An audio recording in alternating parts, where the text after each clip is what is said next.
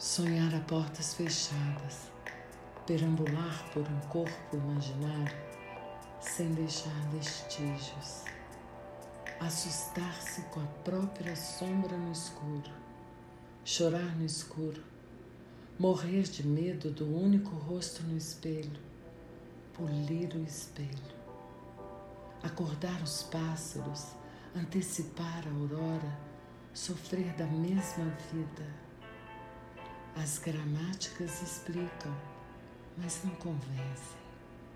Por que a solidão é um substantivo abstrato?